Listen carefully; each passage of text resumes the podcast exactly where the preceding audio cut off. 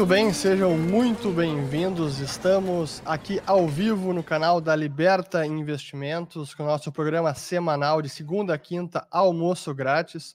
Meu nome é Fernando Urrich. Eu já queria dar os recados de sempre para todo mundo se inscrever aqui no canal da Liberta, ativar o sininho aqui embaixo.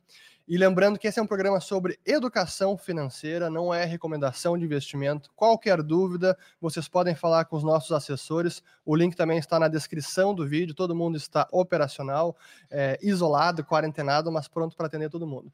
E hoje a gente tem um programa super especial com é, o convidado que é o Luiz Fernando Figueiredo que é CEO da Mauá Capital e foi diretor do Banco Central entre 99 e 2003. Luiz Fernando, muito bem-vindo, obrigado por aceitar esse convite. Obrigado, é um prazer enorme estar com vocês. Bom, a gente é, tem vários assuntos para a gente falar. Esse, esse é, normalmente costuma ser sobre juros, moeda, câmbio, é, bolsa. E, e, eu acho que você, Luiz Fernando, você tem uma posição muito privilegiada pela sua experiência, primeiro pelo seu histórico no mercado, seu histórico de sucesso com investimentos, é, na bolsa, lendo os cenários, mas também por ter tido a experiência prévia no Banco Central, que coloca você numa posição de, de ter até uma leitura é, mais precisa do que está passando na autoridade monetária, na cabeça de quem está lá na cadeira, no comando, decidindo taxa de juros, política monetária. E acho que eu queria é, começar até fazendo um, uma talvez uma, um paralelo entre o que você vivenciou lá em 2002, especialmente, e agora, porque tem uma semelhança que é a taxa de câmbio que tem subido. Sim, por motivos diferentes, mas a gente está testando as máximas nominais já. Se comparar com ajustar pela inflação, não seria a máxima lá de 2002, de outubro de 2002, se teria que chegar acima de 7,30, dependendo da, do indicador que se utilize para ajustar.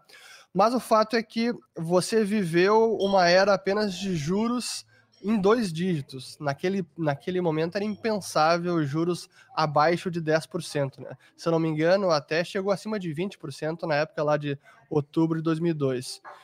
E agora a gente está num cenário de que a gente pode estar caminhando para um, um, uma taxa Selic abaixo de 3, em 2,25. É, como é que você é, compara o que aconteceu lá em 2002 e agora? O que tem de semelhança o que tem de diferente? Então, vamos lá. Bom, obrigadíssimo, é um prazer enorme estar com vocês. Uh, embora é, é, seja uma crise, né, como foi a época, é, é bastante diferente, bastante diferente do que a gente viu naquela época. Vamos pegar algumas coisas assim é, muito relevantes, né? Naquela época, o Brasil tinha uma dívida alta e uma parcela importante da dívida era indexado à taxa de câmbio. Era alguma coisa com 30% da dívida. O que quer dizer isso? Isso quer dizer que quando o câmbio depreciava, a dívida aumentava. Então aumentava o risco fiscal do país. Fazendo um paralelo com hoje. Hoje, o governo, né, o, o, o governo como um todo, uma coisa é dívida privada, outra coisa é dívida pública. A dívida pública, nós temos hoje mais ativos dolarizados, que são as reservas, do que passivos em dólar, que são os swaps e a dívida externa. É alguma coisa como 350 bilhões de dólares uh, de reservas e, uh, em termos do passivo, alguma coisa como 100, cento e poucos bilhões de dólares. O que quer dizer isso? Isso quer dizer que nós temos muito mais ativos em dólar do que passivos. Então, quer dizer o oposto daquele momento, que é toda vez que o câmbio deprecia, a dívida pública diminui e não aumenta. Então, naquele momento, você tinha, né, os países, quando têm crises, eles depreciam suas moedas, isso acaba solucionando a crise mas gerando muitos efeitos colaterais. No caso daquela época, era um aumento grande do, do endividamento. Agora não. Agora o que acontece é quando deprecia a moeda, a, a, a dívida cai. O segundo aspecto é que nós tínhamos embora o câmbio fosse flutuante, nós tínhamos contas externas muito frágeis ainda. Por quê? Porque havia um volume de capital, que era esse capital de curto prazo, que fica recebendo juros muito grande, que veio da nossa história muito longa, né? de ter que ter um juro muito alto para atrair capital. Não é o caso hoje. Uh, nós temos uh, uh, as nossas contas externas super saudáveis. Para dar um, só uma ideia de números, a nossa conta corrente externa ela era da ordem de 2,5%, 2,7% do PIB negativa, que é saudável. Um país emergente como o Brasil ter é, é, ele, ele deve ter sempre uma conta corrente negativa. Embora seja negativa, isso é saudável. Uh, dessa ordem, 2,5% até 3% é razoável. Mas esse era o número. Como é que se financia isso? O investimento direto, aquele investimento que vem para valer de longo prazo, ele é da ordem de 4% do PIB. E ele tem sido assim historicamente. Opa, o que quer dizer isso? Quer dizer que o fluxo do balanço de pagamento final é um fluxo bastante superavitário e não é de dinheiro de curto prazo. Ah, vocês poderiam perguntar, mas por que, que no ano passado ah, a taxa de câmbio depreciou alguma coisa com 20% a 30%? Porque nós estamos há alguns anos já desalavancando todo esse dinheiro, esse estoque de dinheiro que ficou durante décadas vindo aqui receber taxa de juros. O Brasil não é o maior exportador de commodities, ele é o maior exportador de juros do mundo. Esse dinheiro já vai tarde. Nenhum país decente do mundo é um grande exportador de juros. Isso era, vamos dizer, um, um, sabe, essa era a nossa febre. A nossa febre, ou seja, tinha alguma coisa errada que a gente não sabia muito bem, era aquele juro absurdamente elevado que no final provocava, sempre provocou, né, uma taxa de câmbio mais apreciada do que deveria por conta da taxa de câmbio, é, por conta da taxa de juros. Muito bem. Este processo de depreciação, que a meu ver uh, está bastante agudo, a nossa moeda está muito mais desvalorizada do que seu valor de equilíbrio, mas de longe está provocando uma enorme melhor das nossas contas externas. É, lembra que eu acabei de dizer que a conta conta externa de 2,5% de déficit é uma coisa saudável, uma coisa sustentável? Bom, ela está indo para zero. Por quê? Porque as nossas exportações estão caindo muito pouco e a redução de importações dramática. Ah, não, a nossa conta de turismo ela é deficitária, também não está acontecendo ah, ah, nenhuma viagem. E, e uma série de outras contas de serviço também estão reduzindo bastante. Então, o balanço de pagamentos, mesmo que o investimento direto caia desses 4% do PIB, venha para, por exemplo, 3% do PIB, vai ficar muito mais superavitário ainda. Ah, então, esta depreciação cambial não é sinônimo de problema. Se a gente lembrar de novo, ano passado, nós tivemos o câmbio depreciando, como eu acabei de comentar, e a bolsa subiu para burro. Então, se descorrelacionou por quê? Porque o Brasil ficou um pouquinho mais decente do que ele era antes. Um outro aspecto uh, muito importante é que, naquela época, houve uma crise de confiança dramática, e com isso houve uma rejeição. Na minha história, eu trabalho algumas poucas décadas, né? pessoa novo, poucas décadas no mercado, mas uh, uh, eu nunca havia visto rejeição da dívida pública. E em 2002 nós tivemos rejeição da dívida pública.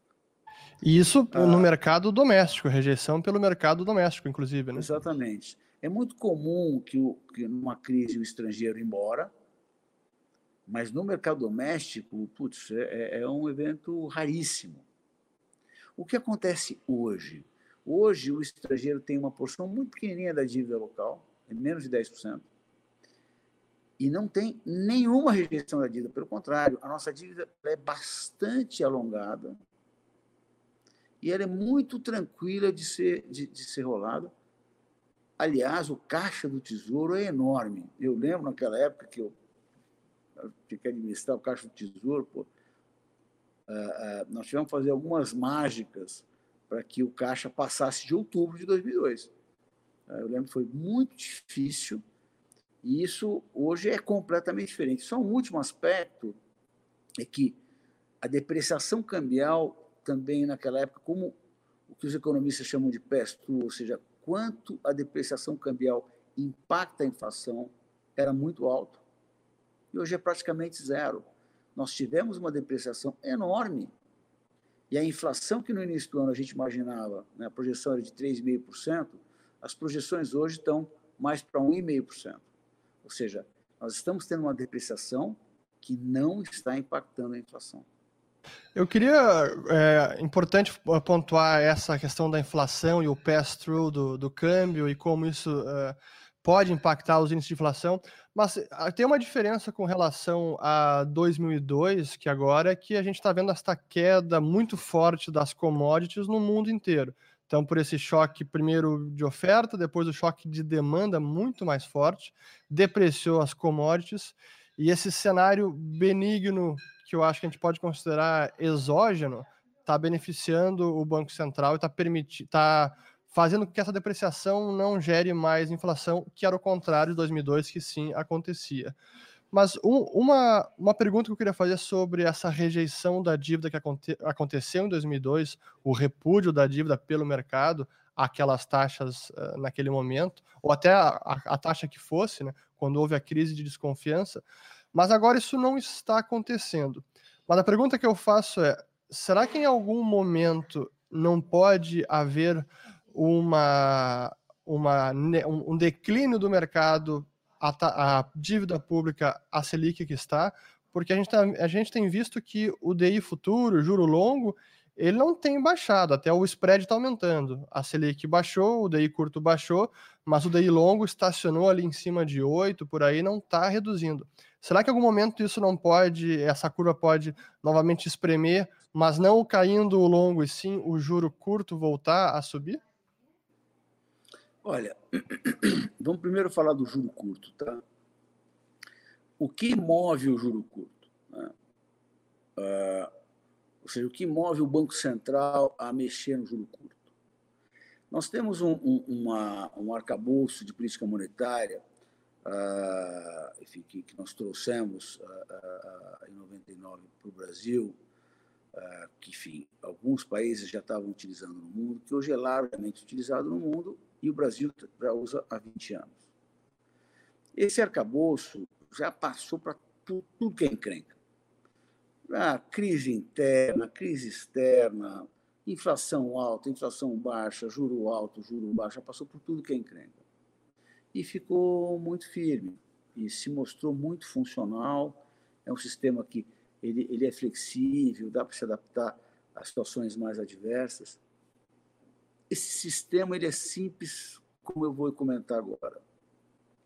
O Banco Central tem uma meta de inflação. A meta desse ano é 3,75. Se a perspectiva de inflação para o ano for para baixo de 3,75, ele deve reduzir os juros. Se a perspectiva é uma, uma, uma taxa de inflação acima de 3,75, ele deve subir os juros. É simples assim. Outras questões elas acabam entrando na própria projeção de inflação. Elas são o que o Banco Central chama de balanço de riscos, que faz com que essa projeção ela seja mais robusta ou seja mais, a, a mais frágil. A verdade é que a, a defesa de saúde a esse vírus, ela, ela é essa história da quarentena, né? do distanciamento social. E isso por definição, reduz a atividade, reduz a demanda. Tem uma redução de oferta, mas principalmente de demanda. É aquela história, se tem pouca demanda, como é que você sobe preço? Por isso que a pressão de preço está caindo tanto. Nós todos, quantas vezes a gente não ouviu de, ou nós mesmos, ou amigos que têm eventualmente uma casa, um apartamento, algum imóvel alugado e, e, e acabou reduzindo o aluguel para o seu inquilino? Ou que, que mora alugado e, e conseguiu reduzir o seu aluguel. Eu acho que isso aí, eu diria que provavelmente mais de 70%, 80% dos casos. Isso aí é deflacionário. Então, é, é, a política monetária é simples assim.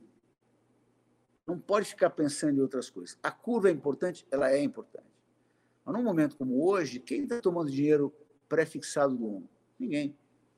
O que as pessoas estão fazendo é rolando as suas dívidas e conseguindo tomar dinheiro para administrar essa situação dificílima de curto prazo, tomando dinheiro mais curto. Né? O próprio Tesouro, dificilmente, provavelmente, ele não vai emitir papéis pré-fixados, ele vai emitir papéis em LFT, é uma taxa muito mais baixa. Por que a curva está tão alta? Ela está tão alta, e, e, quando você olha a, a, própria projeção do mercado de inflação e, e a, a inflação implícita, que ela é bastante um indicador bastante forte, bastante firme, até onde a vista alcança está em torno de 3%, não, tá, não passa de 4%. Como é que está 8%, 9% a taxa longa? É porque nós estamos vivendo no Brasil, o mundo inteiro está sob uma incerteza muito grande, mas o Brasil, em particular, ele não só vive a incerteza ou a dificuldade do coronavírus, de como enfrentar o coronavírus, como uma bateção de cabeça sem fim no lado, vamos dizer, político, governo federal, é, Congresso, governadores. Infelizmente, o nosso presidente não está agindo de uma maneira, no mínimo, vai apaziguadora. Hoje nós temos um inimigo gigante comum. Que precisamos é todos nós juntarmos e ver o que é melhor para fazer. E não ficar essa bateção de cabeça sem fim. Essa bateção de cabeça como eu tenho chamado, ela faz com que a percepção sobre o que está acontecendo seja a pior possível. Tudo bem, a imprensa também, ela por definição, ela, ela sempre traz as coisas uh, uh, num, num grau grande, né? Por exemplo, quando a gente olha o número de casos no Brasil, é que o Brasil não dá para pensar com uma coisa só, né?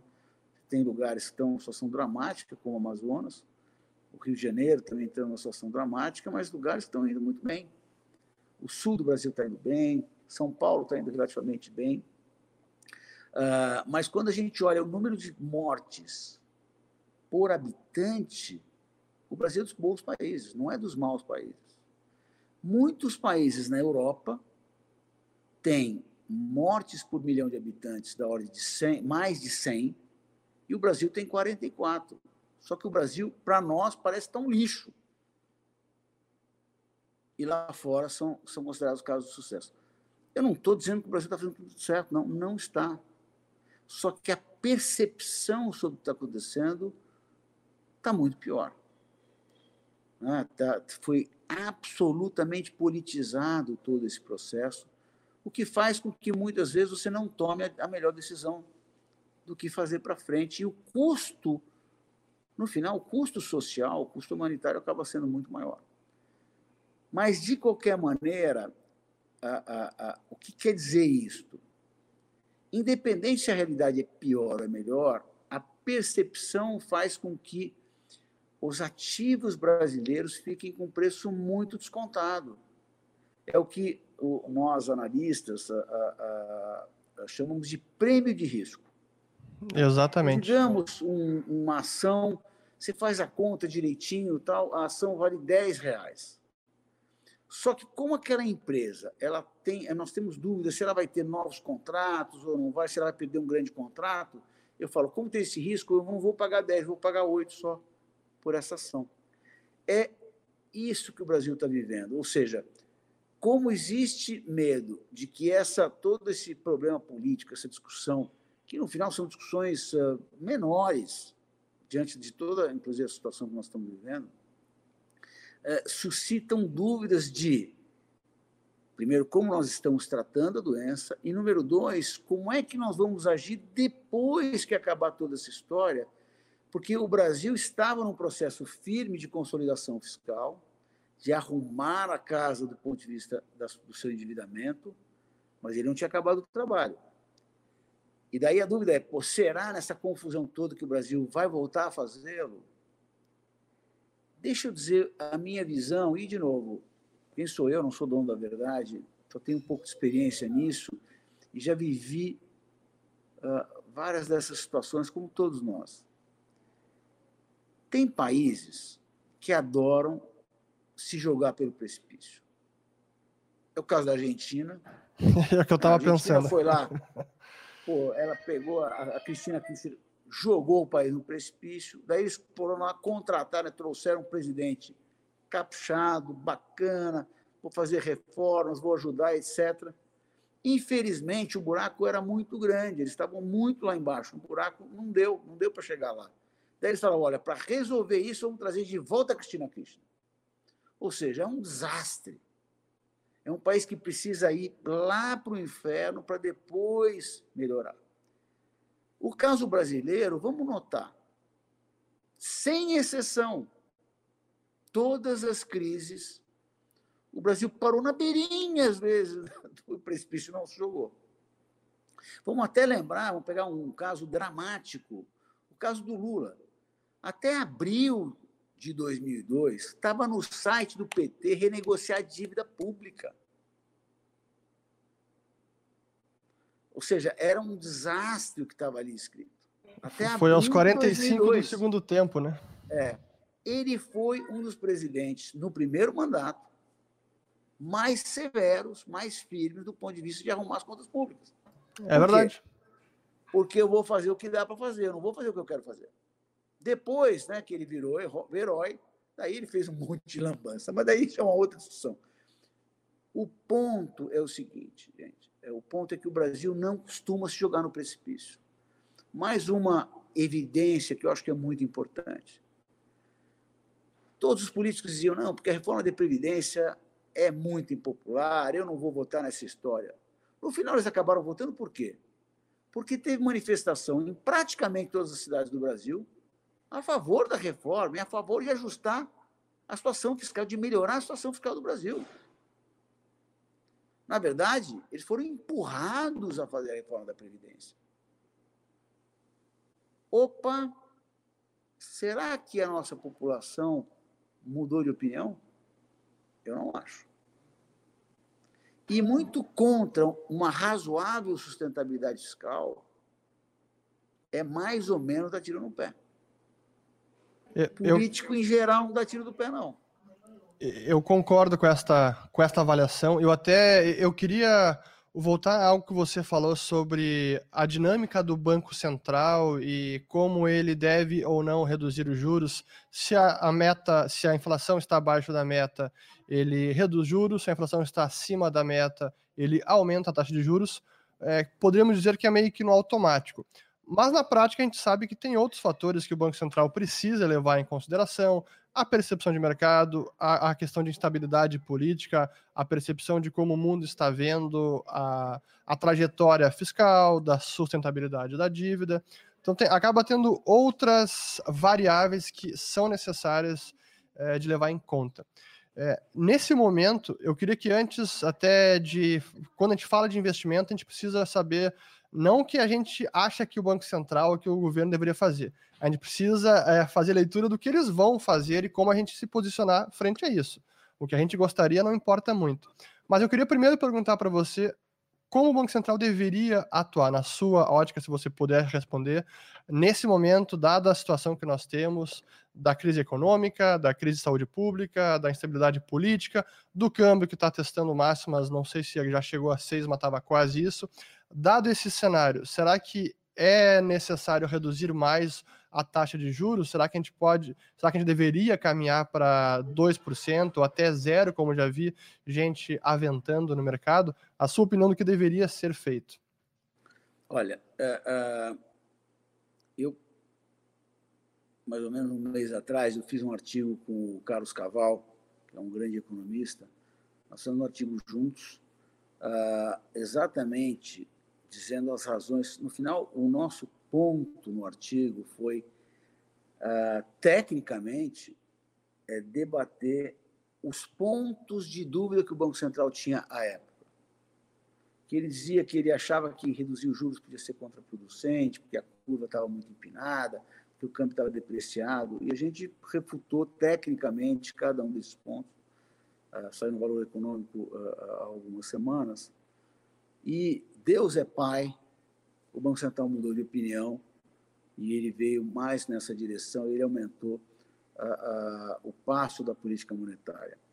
Uh, eu, eu, não sou muito bom de frase, não, mas tem gente que é boa, então eu vou citar uma frase de um cara que é, que, que é bom e tem boas frases, que é o Armínio uh, Fraga. Ele, há uns dias atrás, ele disse o seguinte: o Banco Central precisa parar de ficar vendo, pensar em outras coisas e pensar no regime que ele tem.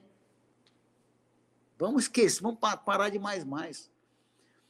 Todos esses fatores, eles claramente, eles, lógico, eles têm e devem influenciar minha projeção de inflação. Então, por exemplo, se o câmbio subir demais, pode ser que a projeção de inflação lá na frente seja mais alta. Pô, tudo bem, deixa eu simular isso.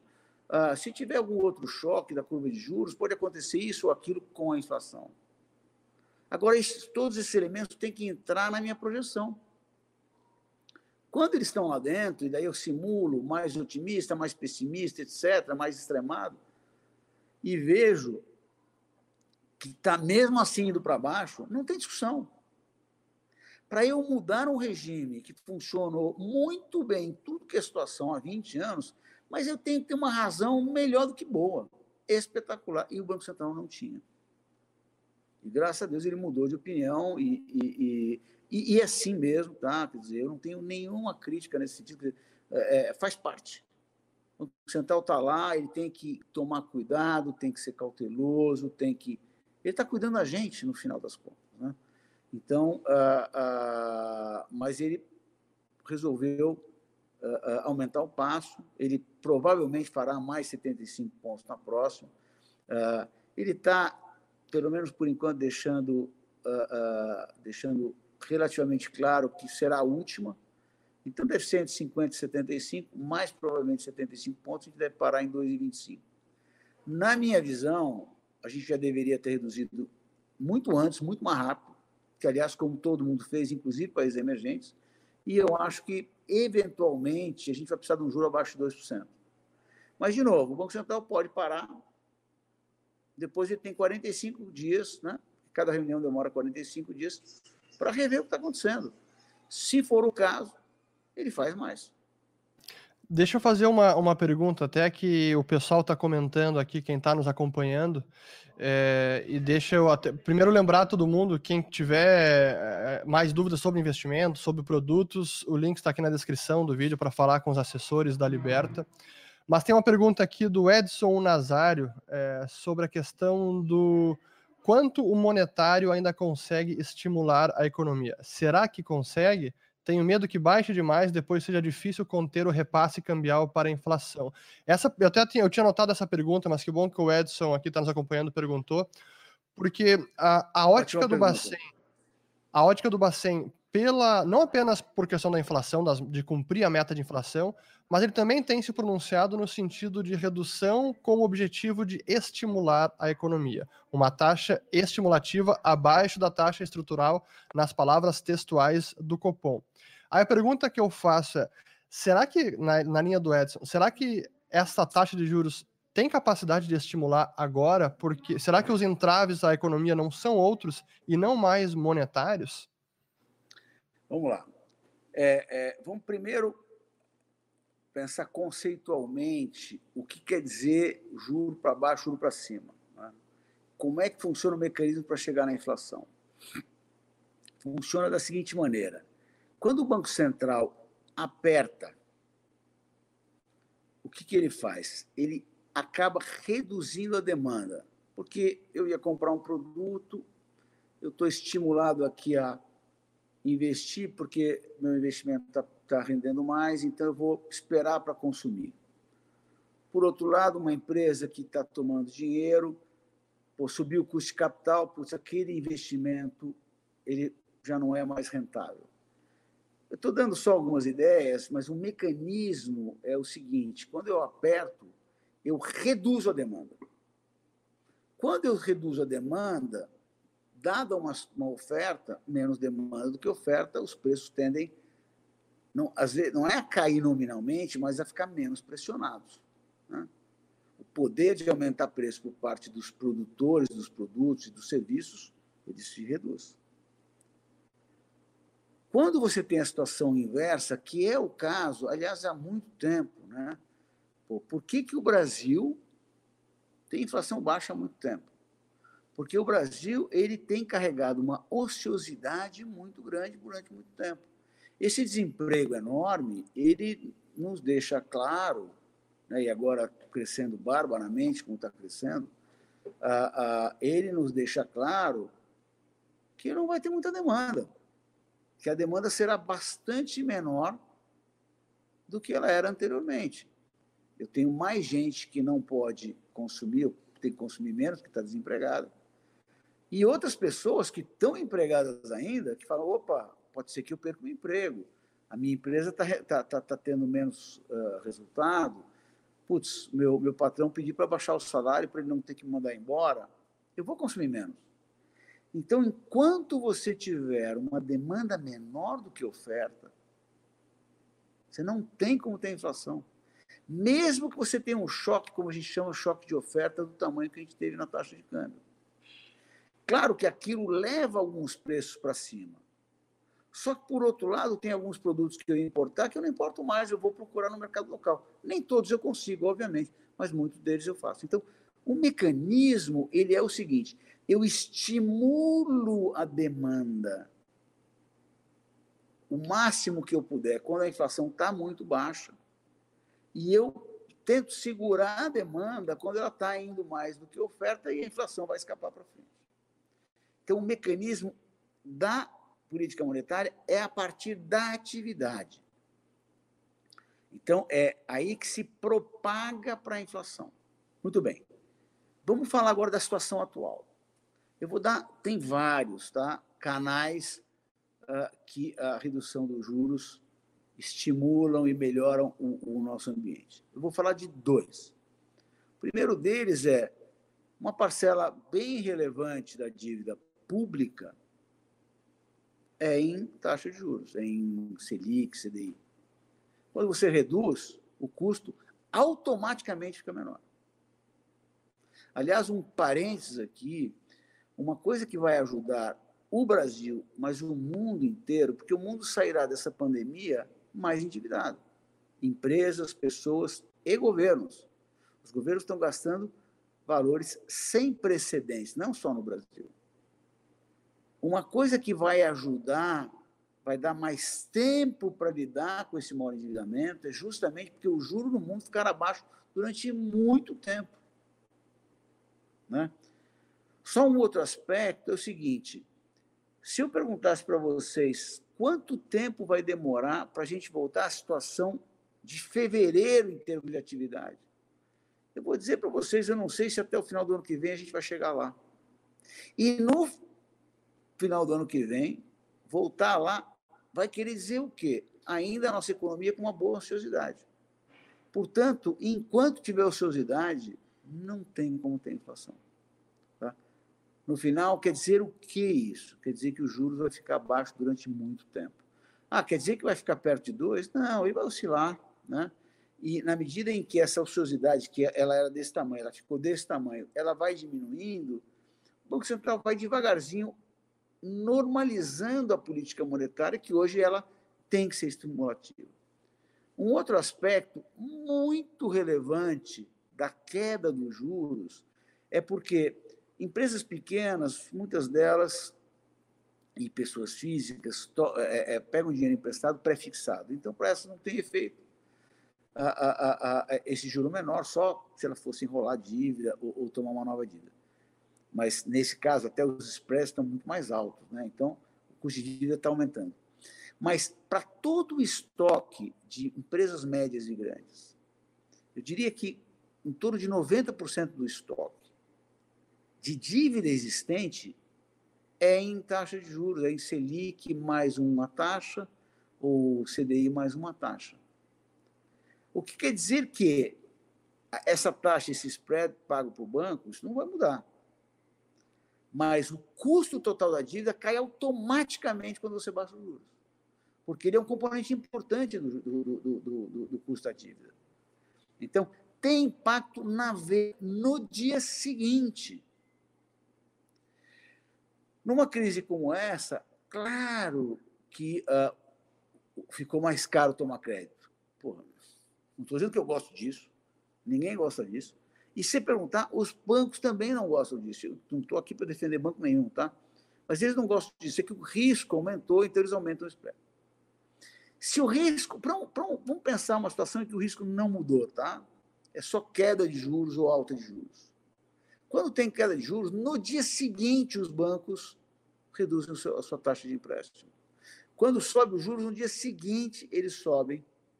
Né? Vamos pensar que só tem essa componente, as outras não estão mudando. Isso é automático. Então, esses são os canais. Ah, um pode funcionar melhor, o outro pior, mas esses dois primeiros é na veia. Então, tem impacto, sim, e não é pequeno. Gente, não é à toa que está todo mundo fazendo. Se o mundo inteiro está fazendo, tem alguma razão. E a razão, pelo menos pelo que eu entendo, pelo que eu, que eu, que eu estudo, acompanho, é essa. Deixa eu perguntar agora, assim, do ponto de vista bem prático, né? Porque se, se essa é, é a avaliação, esse é o cenário, isso é o que está posto, é, quais as implicações para investimento? Assim, se a gente imagina que o juro vai cair mais, agora o juro de curto prazo, é, ativos de renda fixa de curto prazo tendem a se apreciar no curto prazo. Seria essa leitura que eu faria mas talvez não os mais alongados, porque eu, tô, não, eu não consigo ver esse juro longo caindo. Não sei se essa é a sua leitura também. E o que, que isso pode dizer com relação ao câmbio?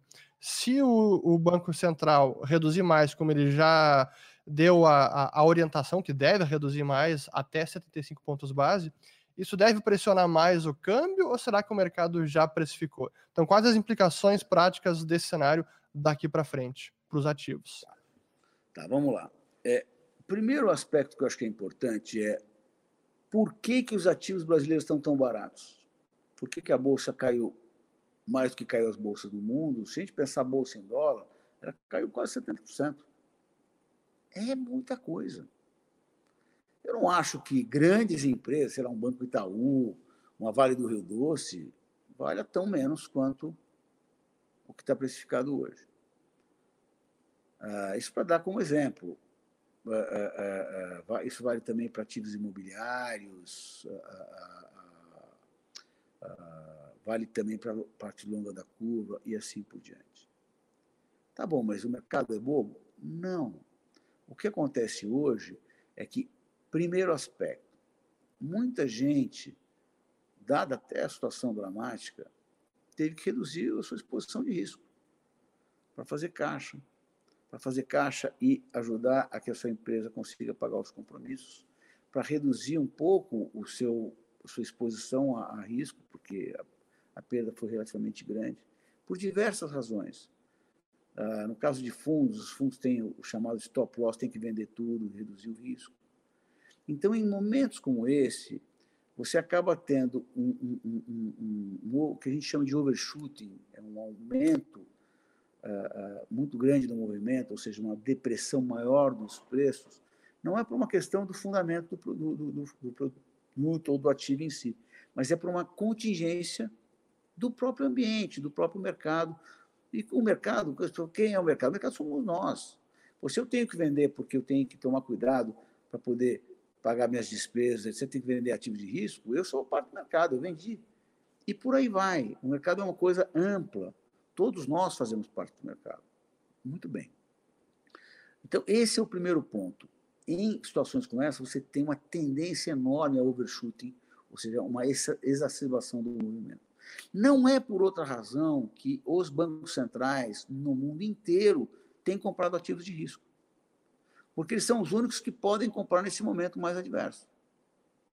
A maioria do sistema tem que vender. E esse foi um instrumento criado a partir da crise de 2008 e que tem funcionado espetacularmente bem. Eu lembro naquela época, pô, cada todo dia tinha um banco novo que ia quebrar nos Estados Unidos, na Europa, uma empresa, etc. Não se fala disso. Por quê? Porque eles descobriram a maneira de manter o sistema mais equilibrado, a, estabilidade do sistema mais fortalecida. Então, esse é um aspecto. O segundo aspecto, e daí vindo para o Brasil, é que eu não acabei de dizer que é, depois eu posso até falar um pouco do que na prática, a meu ver, está acontecendo, mas uh, eu não disse, não acabei de comentar que a percepção é muito ruim. A gente vive de percepção. se a minha percepção é que as coisas estão muito ruins, eu vou reduzir meus ativos de risco. Então, um outro componente importante é, com relação ao valor daqui de qualquer ativo, comparado com o seu valor, digamos, justo, essa é a minha percepção de, de que está tudo ruim, essa incerteza, porque eu tenho mais dúvidas sobre o futuro, né, sobre como o Brasil vai lidar com o futuro, do que eu tinha antes. Então, com isso, a tendência dos ativos brasileiros é ficar muito mais baixa. Então, na minha visão, e de novo, isso é uma, é, é uma, uma opinião, né? Pode ter outros gestores, analistas, outras pessoas que têm opiniões diferentes. Na minha opinião, o prêmio de risco que nós já temos nos ativos brasileiros é enorme. Ele já embute um risco de problema de endividamento, continuidade muito relevante. Esse câmbio a 6 a seis está muito fora de preço, do preço que eu digo estruturalmente a, a, de equilíbrio. Mas está errado tá 6? Eu não sei dizer, porque no final ele é a consequência do receio que todo mundo tem num ambiente que está mais incerto. Agora, bom, o que quer dizer isso para frente? Para frente quer dizer o seguinte, na minha leitura, como, de novo, eu tenho muita convicção de que o Brasil não se joga no precipício, e não é uma questão de vontade política. É, o Congresso ele é mais reformista por alguma razão, que os caras que foram eleitos foram com essa plataforma, porque votaram caras com essa plataforma. O próprio governo, podemos falar o que for, até o, o, o próprio presidente não se comportando do jeito que a gente gostaria, mas a própria agenda econômica é uma agenda que é difícil contestar. Então, eu acho muitíssimo difícil que o Brasil não volte minimamente a uma agenda. Eu não estou dizendo que o Brasil vai estar melhor saindo dessa crise do que ele começou. Claro que ele vai, vai, vai começar a recuperação pior. A dívida PIB estava em 75%, ela provavelmente vai estar entre 90% e 95% do PIB. Não tem jeito. Mas isso não quer dizer que a gente não vai endereçar a agenda certa. Se minimamente eu tiver certo, todos os ativos no Brasil, todos é um exagero, eu vou explicar por que é um exagero, mas a grande maioria estão muito baratos. Por que, que não são todos? Porque, infelizmente, algumas empresas vão ficar pelo caminho. Porque não dá. Se o governo fosse perfeito, se as, os, os programas, as coisas fossem perfeitas, mesmo assim não ia dar para ajudar todo mundo. Até porque tem setores que depois, quando normalizar, eles não vão voltar a ser o que eram. Por exemplo, o setor aéreo. Eu duvido que o setor aéreo tenha, sei lá, 70% das viagens, ou da demanda né, que ele tinha por viagem, que ele tinha antes, antes desse, dessa história do coronavírus. Por quê? Porque nós estamos aqui né, nessa live e está super, super bacana, porque a gente consegue ver, não é completamente olho no olho, mas é como quase a gente vai se acostumando e vai perdendo a inibição e tal. Então, os hábitos vão mudar, não todos. Acabamos de falar da história da XP, que vai, que está dizendo que até dezembro é tudo home office. Muito provavelmente a XP terá uma, uma, uma parte importante como home office. Se é 30%, 50%, 60%, não sabemos. Mas com certeza será alguma coisa significativa depois dessa história toda. Então, sendo muito objetivo com vocês, a percepção que faz com que o preço dos ativos reflita esta percepção, eles sempre refletem a percepção. Ela é muito pior do que a realidade, muito pior do que muito provavelmente vai acontecer no futuro. E por isso os ativos estão tão deprimidos. Tá? Deixa eu fazer uma... A taxa de câmbio pode ser que ela, ela, ela já foi demais. Eu não tenho dúvida se ela foi, que ela já foi demais. Ah, ela pode ir mais? Pode. Porque enquanto perdurar essa, vamos, vamos chamar assim, de bateção de cabeça, esse prêmio de risco vai continuar. Agora, é muito pouco provável que em seis meses, um ano, todos os, ou o grosso ativos, a parte longa da curva, tanto pré quanto IPCA, fundos imobiliários, puta, tem muitos fundos espetaculares, mesmo ações de muitas empresas, Pega, sei lá, vamos pegar um Banco Itaú. O Banco Itaú, ele, ele, o valor dele era três vezes e meio o patrimônio. Hoje está uma, uma vez e meia. Está me parecendo que caiu demais. E estamos falando de um negócio que oh, oh, três Brasis vão quebrar antes do Itaú quebrar. Só para dar. Eu estou dando um exemplo de uma empresa claro. que é fora de qualquer. Então, é, é, é disso que se trata. Mas como só uma parcela pequena das pessoas pode. Número dois, uma pequena parcela das pessoas tem a tranquilidade, às vezes o estômago, né? Para conseguir investir nesse momento, é que os ativos ficam tão deprimidos. Na minha visão, quem tem seis meses a um ano que pode e aguenta um pouco de desaforo, se cair um pouco mais os ativos e tal, tem essa tranquilidade, uh, eu acho que tem, tem ótimas oportunidades por aí. Com calma, mas tem muita coisa boa. Deixa eu fazer uma, uma outra pergunta aqui, em algo que você mencionou sobre a intervenção dos bancos centrais inclusive no mercado de crédito, que a gente viu começar lá em 2000. Começar, o Japão começou antes, mas o mundo inteiro começou em 2008. É, o Fed comprando hipotecas, Banco Central Europeu entrando em bonds corporativos, é, o Banco Nacional da Suíça comprando inclusive ações de empresas. Mas eu queria perguntar, é, eu, eu tendo a ser contrário à intervenção de governo, especialmente de bancos centrais, porque, é, na minha visão, isso acaba distorcendo o preço dos ativos, porque é, é, um player que tem o que eu chamo de liquidez infinita, que é difícil competir com esta liquidez. Mas é, eu vejo que agora, no momento, está não apenas em discussão, mas já está na PEC de orçamento de guerra, permitindo ao Banco Central brasileiro comprar também títulos no mercado de crédito privado. E não apenas prover liquidez com colateral, mas sim comprar diretamente. A gente não pode entrar num cenário de também o chamado risco moral, porque se você entra no mercado, o Banco Central entra no mercado comprando ativos, isso pressiona o preço para cima, rendimento para baixo, isso não é adulterar um pouco dos sinais do preço de mercado quando a gente tem intervenção é, da autoridade monetária? Eu queria saber a sua avaliação sobre isso. Então vamos lá. É, eu vou começar respondendo da seguinte maneira. Quem não viu Too Big to Fail, que está no Apple TV, uh, HBO, não sei se está no YouTube, por favor, veja. Até porque é uma delícia ver o filme. É o Grande Demais para Quebrar, o filme. É. Tem, tem o livro em inglês, em inglês, tem um livro em português, até eu acabei uh, fazendo o prefácio do livro em português, mas o filme é legal pra caramba. E ele mostra exatamente esse seu ponto. Por quê? Então, eu recomendo super. Quem vê e não gostar, eu pago o almoço, tá? Pode falar depois que eu pago o almoço, tá? Bom. Uh, se bem que hoje em dia, acho que é virtual, né? Porque, sei, Vai ser mais um almoço grátis para o pessoal aí. É. Bom, mas naquele momento, o que aconteceu em 2008?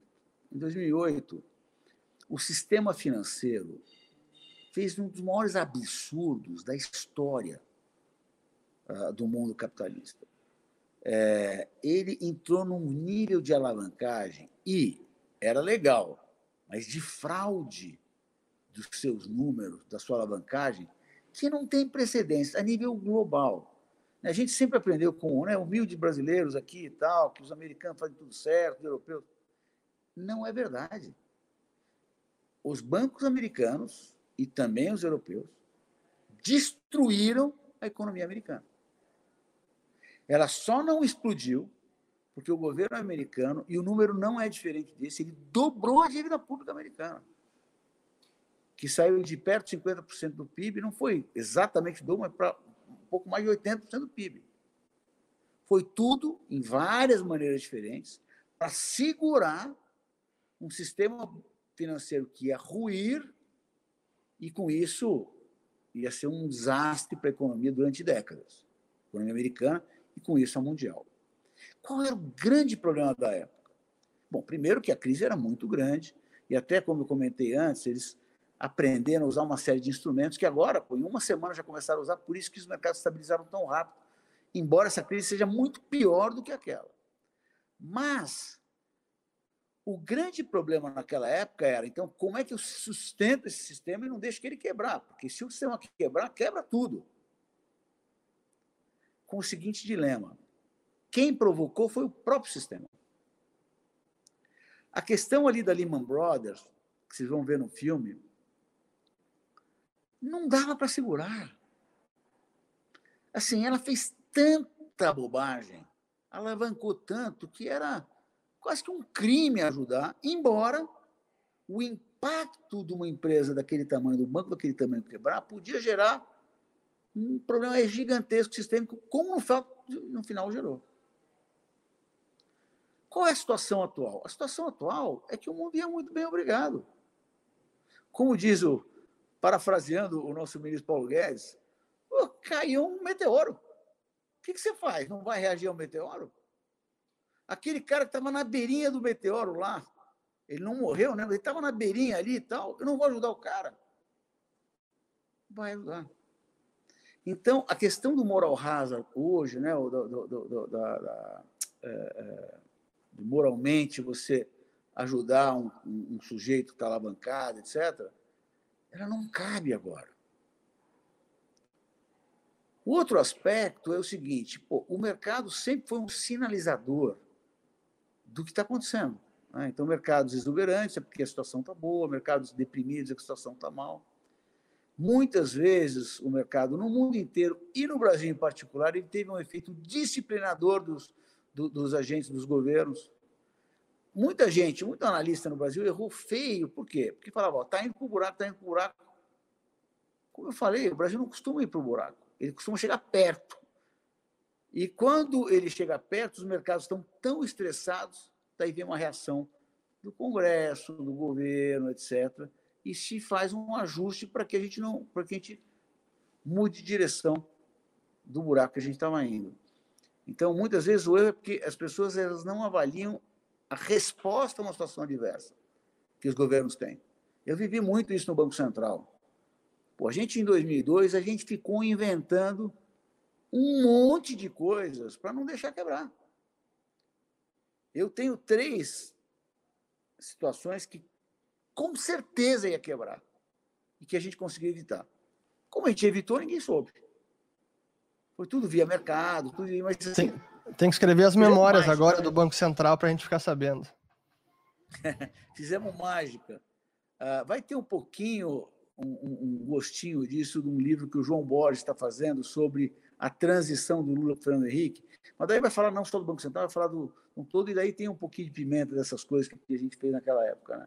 É que é tão difícil algumas operações explicar que, que daí num livro você não consegue entender, é melhor nem colocar ou colocar muito de leve. Mas, enfim, então não se aplica a questão do moral hazard aqui. E daí, isso é uma discussão, olha, o que você está me falando não é trivial, essa pergunta, porque é uma discussão que eu tenho na Mauá. Lá, o, o, o Luiz Alberto Garcia, nosso CIO, ele fica meio revoltado. Pô, como é que eles fazem tudo isso e os mercados não refletem uh, o que está acontecendo? Minha humilde opinião, Está certo fazer. Por quê? Porque o mercado, se ele tiver uma espiral dramática, o impacto na economia real, na sociedade, será brutalmente maior. O que os, as autoridades aprenderam é: tá bom, eu vou ter menos a temperatura, digamos, medida pelo mercado, mas eu vou ter muito mais segurança que as coisas vão ser minimizadas e não maximizadas. Eu não falei que o mercado tende a overreagir às situações? Reage, ele maximiza o problema para frente. Ele pode, inclusive, gerar essa perda de, de, de mercado que você cria uma crise que, que não estava não, não clara que ia acontecer. Mas o que se aprendeu é que não, não importa se o mercado vai dar sinais ou não vai, eu vou segurar. Como aconteceu no caso da AIG, né? lá eles, eles é, é, é, em 2008, eles deixaram a Lehman Brothers quebrar, mas a IG não dava. Eram muitos, eram quase centenas de milhões de pessoas. Na verdade, centenas de milhões de pessoas no mundo dependem da IG. Imagina se ela quebrasse. Esse é um caos. Foram lá segurar. O custo de segurar é muito menor do que o custo do sinistro. Deixa eu fazer uma última pergunta, até para a gente não se alongar demais. Essa até é uma pergunta que eu diria de futuro, de mais longo prazo, porque dado o cenário que está se desenhando, você tem você imagina que essa, esse, essa conjuntura de juros baixos pode se tornar algo estrutural, não apenas no Brasil, mas no mundo inteiro. A gente já está em uma década com juros em zero ou próximo de zero na Europa, nos Estados Unidos, que tentou retroceder, voltou a baixar os juros. O Japão, que está mais tempo nesta, nesse cenário de juros próximos de zero. Aí a pergunta é, que eu faço, que é um temor que muita gente tem, é: será que a gente não está caminhando, mundo como um todo, para esse cenário de Japão, que seria a japanização ou a japanificação é, da economia? Inclusive considerando que o Banco Central japonês tem estimulado há mais tempo, os juros já estão em zero, a dívida está aumentando, já passa de 230% do PIB. A dívida americana agora vai subir bastante, a do Japão já está em 230% do PIB. E o preço dos ativos em bolsa, o índice Nikkei, até hoje não voltou à máxima que foi lá em 89,90. Segue deprimido e agora com a crise atual caiu um pouco mais. Eu acho que está ainda precisaria subir mais uns 60% para voltar ao topo lá. Será que a gente não pode estar o mundo todo se encaminhando para este cenário de japanização? Então vamos lá, deixa eu fazer primeiro uma consideração sobre imediatamente anterior ao, ao Covid e depois, depois dessa essa encrenca toda. Imediatamente anterior, é, havia inclusive uma boa discussão por, por que raios o mundo está com juro real tão mais baixo durante tanto tempo de maneira tão sustentável. Porque nós não vivemos nos últimos dez anos uh, um, um, país uh, exuberante, mas o mundo viveu uma enorme exuberância nos últimos dez anos. O distanciamento do Brasil para o mundo foi enorme nos últimos dez anos. O Brasil cresceu perto de zero. Que para um país, imagina com a pobreza, é, é, é dramático. Por que, que o juro no mundo, pô, eu estou falando com uma situação de exuberância, ele não volta para os padrões anteriores? Tem várias razões. Eu gosto de duas, principalmente da segunda, mas eu vou comentar as duas razões. De novo, eu estou falando de antes do Covid. Agora estão reduzindo o juro, porque a demanda travou completamente no mundo, porque essa é a maneira, pelo menos no curto prazo, de lidar com a doença. Então, uma das respostas a isso é reduzir o juro dramaticamente. Mas vamos esquecer isso um pouco, vamos pensar anterior a isso. São dois diagnósticos. Um primeiro é que o mundo, principalmente desenvolvido, está envelhecendo muito rápido. Então, a demanda das pessoas mais velhas é menor. A propensão a poupar ela é maior. Opa, o que quer dizer isso? Isso quer dizer que você tem menos pressão de inflação, por um lado, e por outro lado, ah, você acaba tendo mais dinheiro para ser investido. Então, é aquela história, a mercadoria mais, menos escassa, ela vale menos. Né? Ela é mais abundante, ela vale mais. O segundo aspecto, que eu acho que os dois existem, mas acho que o segundo é mais relevante, é a questão da tecnologia. Né? A tecnologia ela tem vários impactos. Né? Um impacto muito relevante é que, para o mesmo investimento uh, físico, você precisa de muito menos capital. Eu gosto de dar um exemplo de um supercomputador. Vocês têm ideia de quanto custa um supercomputador? Eu vou dar é, é mais ou menos 100 milhões de dólares. Pô, a Mauá é pobrinha, né? Não dá para comprar um supercomputador de 100 milhões de dólares. Então, é um objeto inalcançável para Mauá. Enfim, não, não tem como a Mauá conseguir ter uh, o uso dessa ferramenta para suas atividades, para ajudar os investimentos, etc. Mas, com a mudança de tecnologia, se você quiser por mil dólares, mil e quinhentos dólares, você usa algumas horas um supercomputador. Opa, somos pobrinho, mas mil, mil e quinhentos dólares a gente tem. Eu estou dando esse exemplo, até caricaturando um pouco, para dizer o seguinte: tem muito serviço hoje em dia que era impossível para a maioria das pessoas e das empresas, e que hoje é. Ah, e daí, assim, eu não preciso ter um supercomputador, porque vou ter, vai ser uma pessoa por país ou duas entidades por país, Mas se todos os países pudessem tirar uma casquinha, né, esse supercomputador, é uma evolução brutal para eles. E eu posso ficar aqui o, o, dia inteiro dando exemplos de coisas desse tipo. Preciso falar, né? Uber, Waze. Pô, o que é o Waze, gente? É uma coisa maluca. Parece ser de outro planeta. Há 10 anos atrás ninguém imaginava. Hoje em dia não dá para sair de casa sem ligar o tal do Waze de carro, né? Mas, enfim. Então, você, de novo, precisa de menos capital financeiro para produzir o mesmo resultado físico de investimento. Até porque muitos dos investimentos cada vez mais são virtuais mesmo, né? são a, a, a, tecnologia, a inteligência, etc. É outro tipo de investimento. Né? Mas mesmo os investimentos físicos. Então, de novo, para o mesmo investimento físico, tem mais capital. Ah, ah, e terceiro, que é um aspecto assim, muito relevante, é que todo o efeito dessa história da tecnologia faz com que tudo fique mais barato. Você pega um celular, né? O celular, há 10 anos atrás, ele já tinha nascido, já existia. Ele tinha provavelmente 1, 2% do que ele tem hoje embarcado e custava até mais caro do que hoje. Ou seja, caiu brutalmente o custo daquele celular lá de trás. Aconteceu a mesma coisa com o carro, e de um tempo para cá, isso também está acontecendo com serviços. Os serviços são dois terços da economia mundial. Ou seja, tem muito mais impacto em preço quando você tem uma pressão menor de, de, de aumento de preço de serviço. Então, o mundo, por conta dessas mudanças de tecnologia, ele está tendo mais oferta de bens e serviços do que ele tinha antes, o que quer dizer que a pressão de preço é menor. Então, você também precisa de um juro menor para ter inflação sob controle. Não é à toa que os Estados Unidos foram para uma taxa de desemprego absurdamente baixa, muito abaixo do equilíbrio que, que os economistas chamam de Nairu, e a inflação não compareceu. É muito por conta desses dois fenômenos. Tem outras coisas, mas principalmente isso. Então, esse é o meu comentário anterior. E claro que o Brasil, o Brasil também entra nessa onda.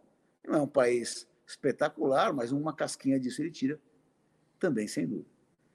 Na situação atual, a taxa de juros ficará baixa até que a enorme ociosidade da nossa economia e das economias no mundo for reduzida, que é o tal do que os economistas chamam de hiato. Até que o hiato feche, e que daí sim você pode ter pressão de preço, estou dizendo de uma maneira mais sistêmica, né?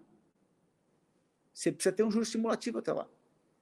Ah, eu vou ter, o hiato vai, vai, vai ficar zero em seis meses, eu já começo a normalizar a política monetária. Claro, é tudo assim, sempre antecipa, é um processo. Mas, por exemplo, no caso brasileiro, eu duvido que a gente volte ao nível que a gente estava antes, que já tinha uma boa ociosidade, antes de dezembro do ano que vem. Até por uma questão da própria doença. Essa doença, infelizmente, quando é que vai ficar normal? o dia que tiver todo mundo vacinado, ou 70%, 80% da população já tiver sido infectada. Daí vai ter aglomeração, vai ter tudo.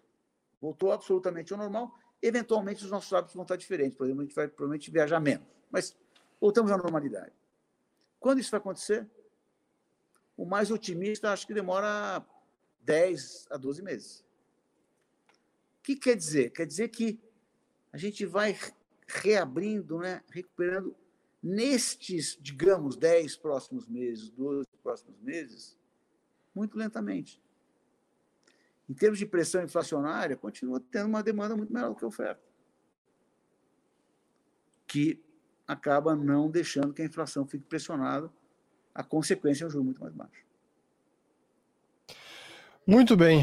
É, Luiz Fernando Figueiredo, muito obrigado por esta conversa. A gente passou aqui já de uma hora e cinco minutos, é, vários comentários. A gente poderia seguir aqui conversando sobre esses temas mais duas horas tranquilamente. Eu tenho várias perguntas, mas é, pelo horário também, é, por sensibilidade ao seu tempo, agradeço novamente a todo mundo que está assistindo, compartilhar é, o vídeo. se inscrever aqui no canal da Liberta, no Instagram. É, quem quiser falar com os assessores para saber mais sobre produtos, como isso impacta é, carteiras, o link também está aqui na descrição do vídeo. Lembrando que o almoço grátis é toda segunda, terça, quarta e quinta. Voltamos na segunda-feira agora, ao meio-dia. Por hoje é só, só renovo o meu muito obrigado ao Luiz Fernando da Mauá Capital e um abraço a todo mundo da Mauá. A gente conversou já com, com o Renato Ometo também na, na, na, nossa abertura da filial de Fortaleza, foi muito bacana, foi um grande, é uma grande adição uh, ao evento lá. É um abraço para ele, para toda a equipe. E Luiz Fernando, obrigado e palavras suas finais, últimos recados aqui para o pessoal.